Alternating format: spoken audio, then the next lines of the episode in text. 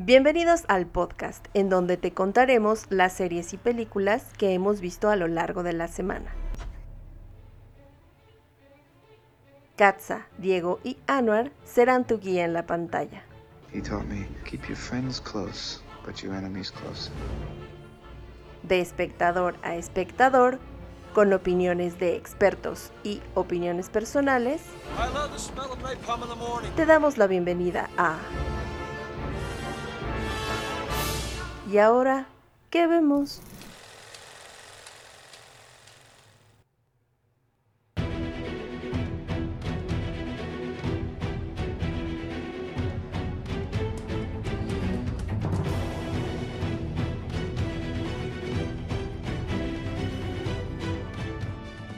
¿Qué tal? Muy buenos días, buenas tardes, buenas noches, queridos seguidores de ¿Y ahora qué vemos? Con muchísimo gusto de tenerlos nuevamente por acá. Muchísimas gracias por darle play a este episodio y por escucharnos en todos lados. Muchísimas gracias. Voy a saludar. Diego, ¿cómo estás?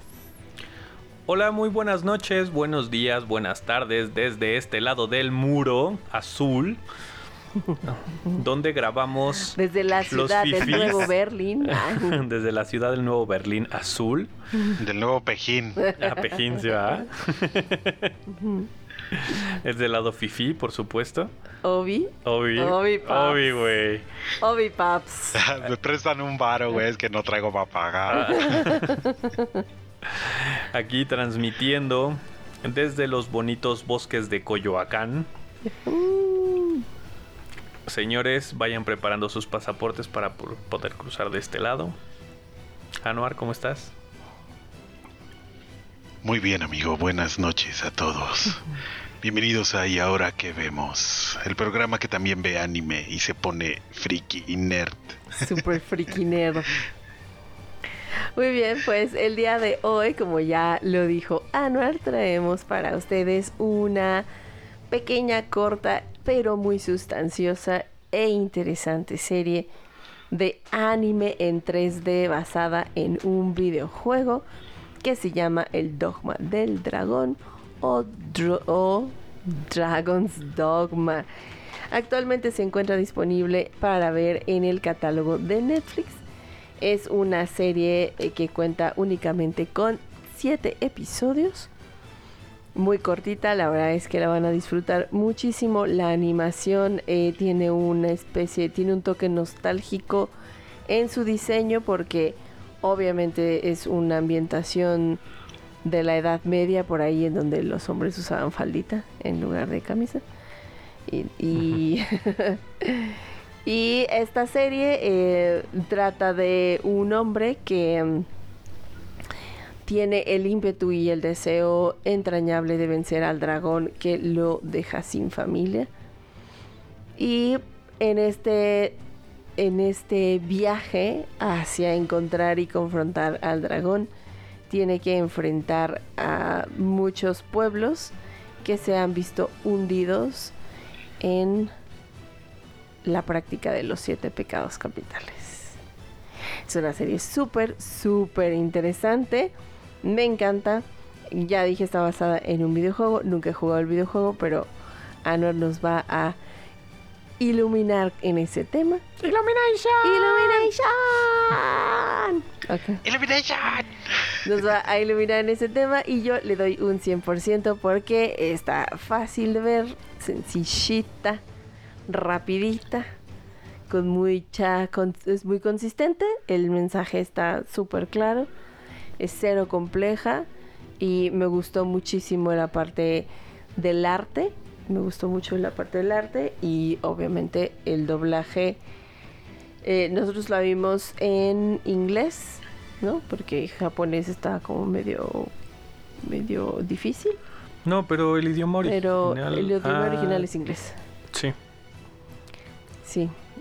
Órale, yo la vi en español. sí, nosotros la vimos en inglés. Pero la verdad es que eh, eh, de verdad sí, yo sí le doy un 100% a esta serie. Diego. Pues eh, sí, como dices, es una serie que mm, tiene un, arte muy parecido al, Bueno, últimamente Netflix como tal ha estado lanzando estas series de anime con un arte muy maduro, en donde obviamente es muy gráfico, muy explícito. Y el hecho de que sea caricatura no impide que, que sea interesante. Entonces, creo que la serie acierta muy bien el hecho de que es corta, concisa. Son siete capítulos, siete u ocho capítulos.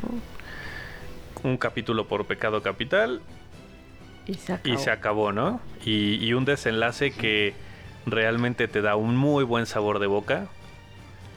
Con un sonido muy bueno. Porque hay, que, hay que tomar en cuenta que muy rara vez en este tipo de series el sonido te da realismo. Y es algo que tiene esta serie, ¿no? Entonces, yo igual le doy un 100%. Rápida de ver, concisa, sencilla, como dice Katza. Anuar. Illumination. También un 100. Illumination, también un 100%. Este, esta serie, Dragon's Dogma, basada en el videojuego que, que tiene el mismo nombre, que se llama Dragon's Dogma, distribuido para PlayStation 3 únicamente, al principio en el año 2012 y posteriormente lanzado para Xbox 360 el 24 de mayo del año 2012. Sony, Microsoft, Y en Japón... Exacto. Y eh, la desarrolladora fue de. fue Sí, por favor. Tra- tráiganos varo. Y eh, fue lanzada posteriormente para Play- PlayStation 3, eh, Xbox 360. eh, obviamente hay una versión para PC. Y más reciente sacaron una versión para Nintendo Switch. Así que está muy, muy bueno. Lo pueden jugar. Le- le- nunca lo acabé, pero es buenísimo. Ah, es que Ah, eh, la historia también es un RPG y la historia también pasa precisamente por esta parte eh, en la cual uno tiene que irse descubriendo, creas tu propio Arisen, que el Arisen es este personaje que va eh, que bueno, que va a, enfrentar a un dragón, ¿no? Entonces, pues tú creas a tu propio Arisen tal y como tú lo deseas que esté, como se vea, y te aventuras eh, para matar a este dragón. Lo mismo que ocurre en la serie. Y la serie de verdad está increíble, solamente que precisamente para contar algo en una serie hay que ser más, eh, más específicos, más cortos, y aquí lo hace de manera increíble. Yo creo que hasta es mucho mejor. O si se considera canon para el videojuego, está muy bonito. Muy bien. Genial, genial, 100%. 100%, muy bien. Pues si te dieron ganas de ver esta serie, te recomendamos al 100% y se encuentra disponible en el catálogo de Netflix. Volvemos en un momento con nuestra sección de Illumination Illumination. y spoilers. Volvemos. PPT. Pepete. Pepete.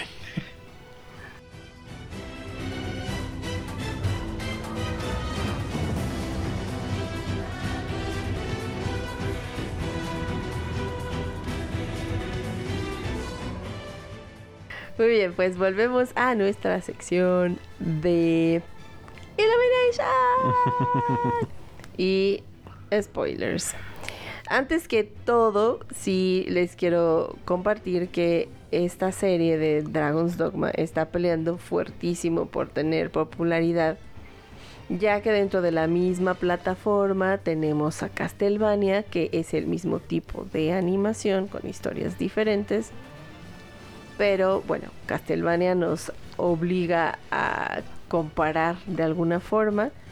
Y pues para muchos, Castlevania es, ma- es mayormente Mm, Es que es magnífica. superlativa, ¿no? Magnánima. y, y sí, ¿no? Compite también con el otro proyecto que no es un anime, pero que también está basada en un videojuego que además sale el viejo sabroso del Kakegurui. Cabil Ah, de Henry Cavill y entonces también está compitiendo muy cañón con Witcher.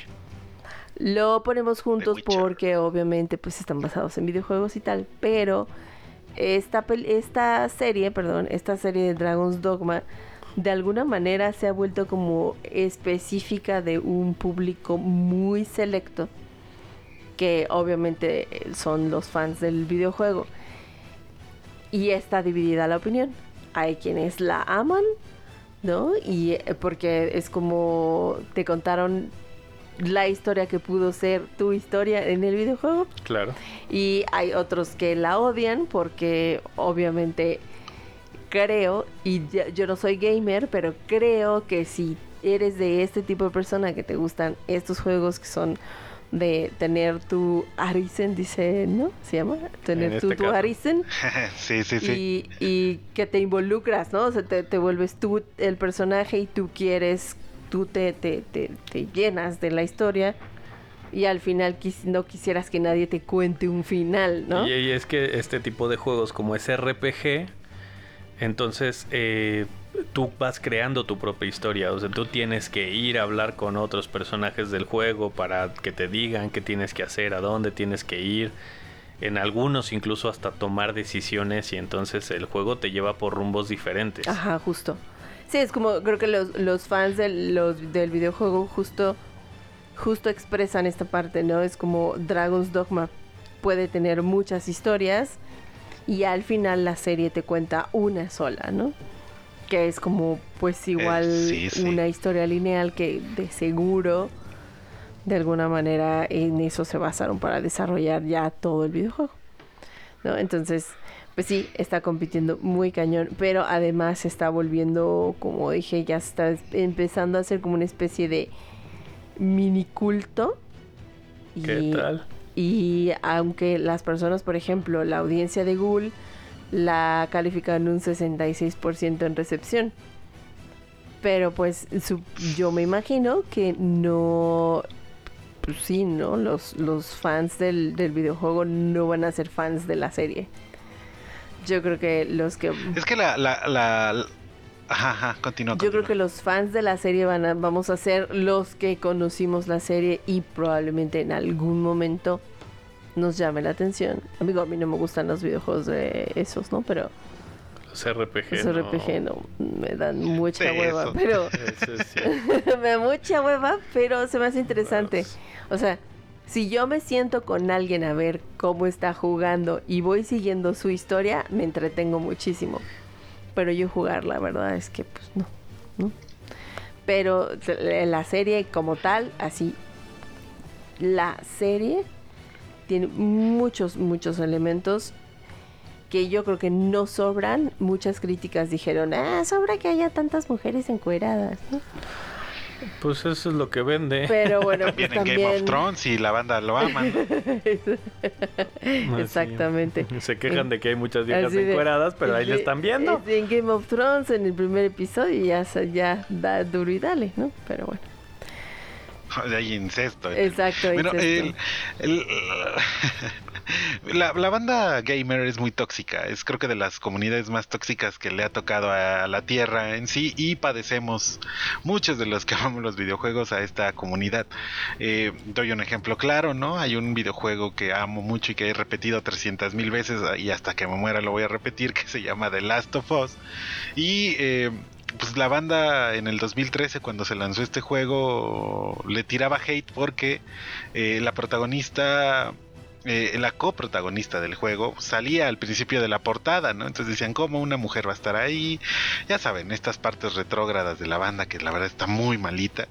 Eh, y cuando salió la segunda parte, la- las protagonistas eran mujeres, eh, había mujeres muy fuertes, ¿no? Este, banda LGBTI, etcétera, etcétera. Y entonces, pues, es muy extraño. Luego hay incluso youtubers eh, como Gino, que es un youtuber buenísimo español, que precisamente luego se queja de todas estas cosas de decir, oigan comunidad, pedimos respeto, pedimos que nos, que nos traten con, con dignidad en muchas cosas, pero realmente no crecemos, finalmente tenemos berrinches de niños pequeños, ¿no? Y la banda que no le gusta eh, que toquen sus RPGs, pues...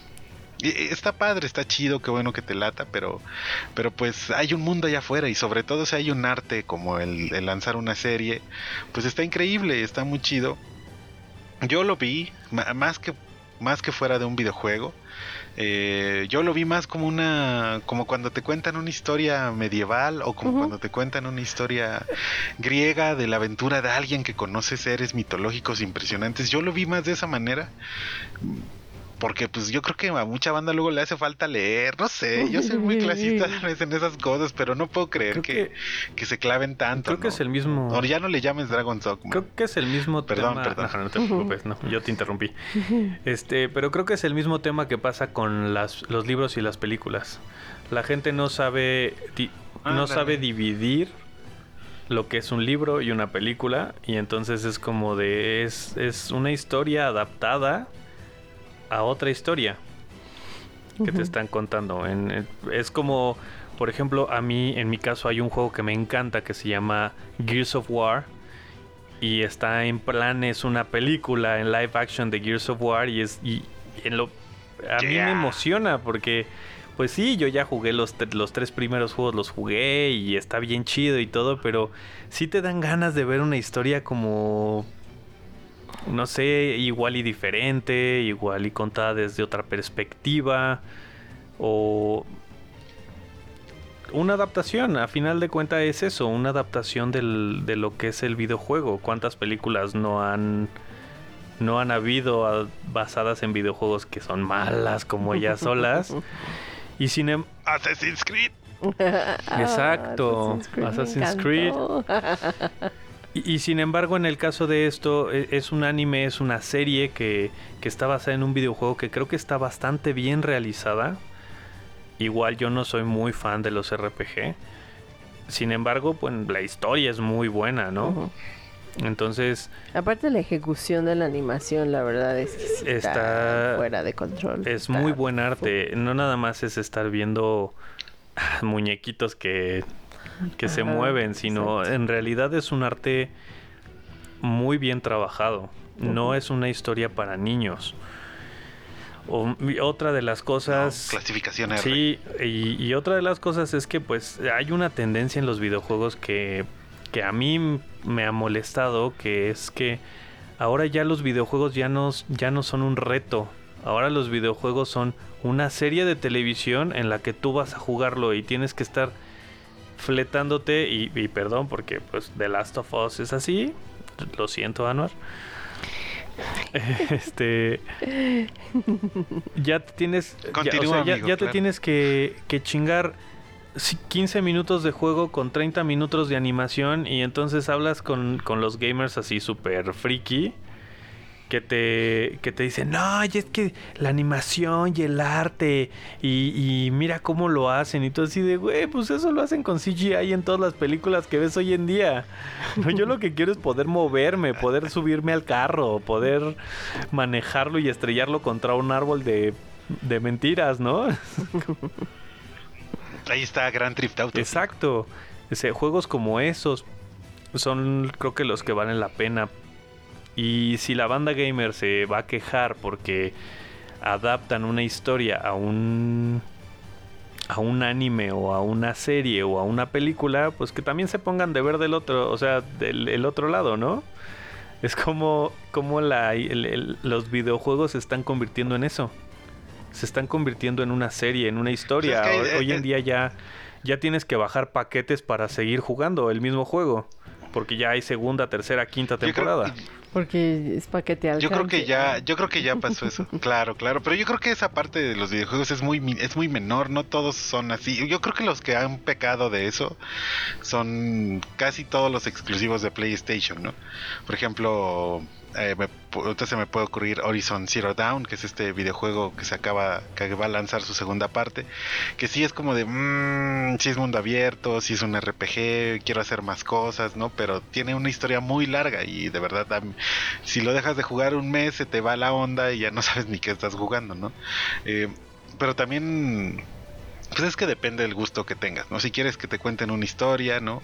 Si quieres jugar más arcades, ¿no? O si quieres jugar Battle Royale, por eso nos gusta Fortnite, ¿no? Porque no cuenta nada, es un juego pasajero y, y te matan cinco segundos y ya estás en otra partida, ¿no?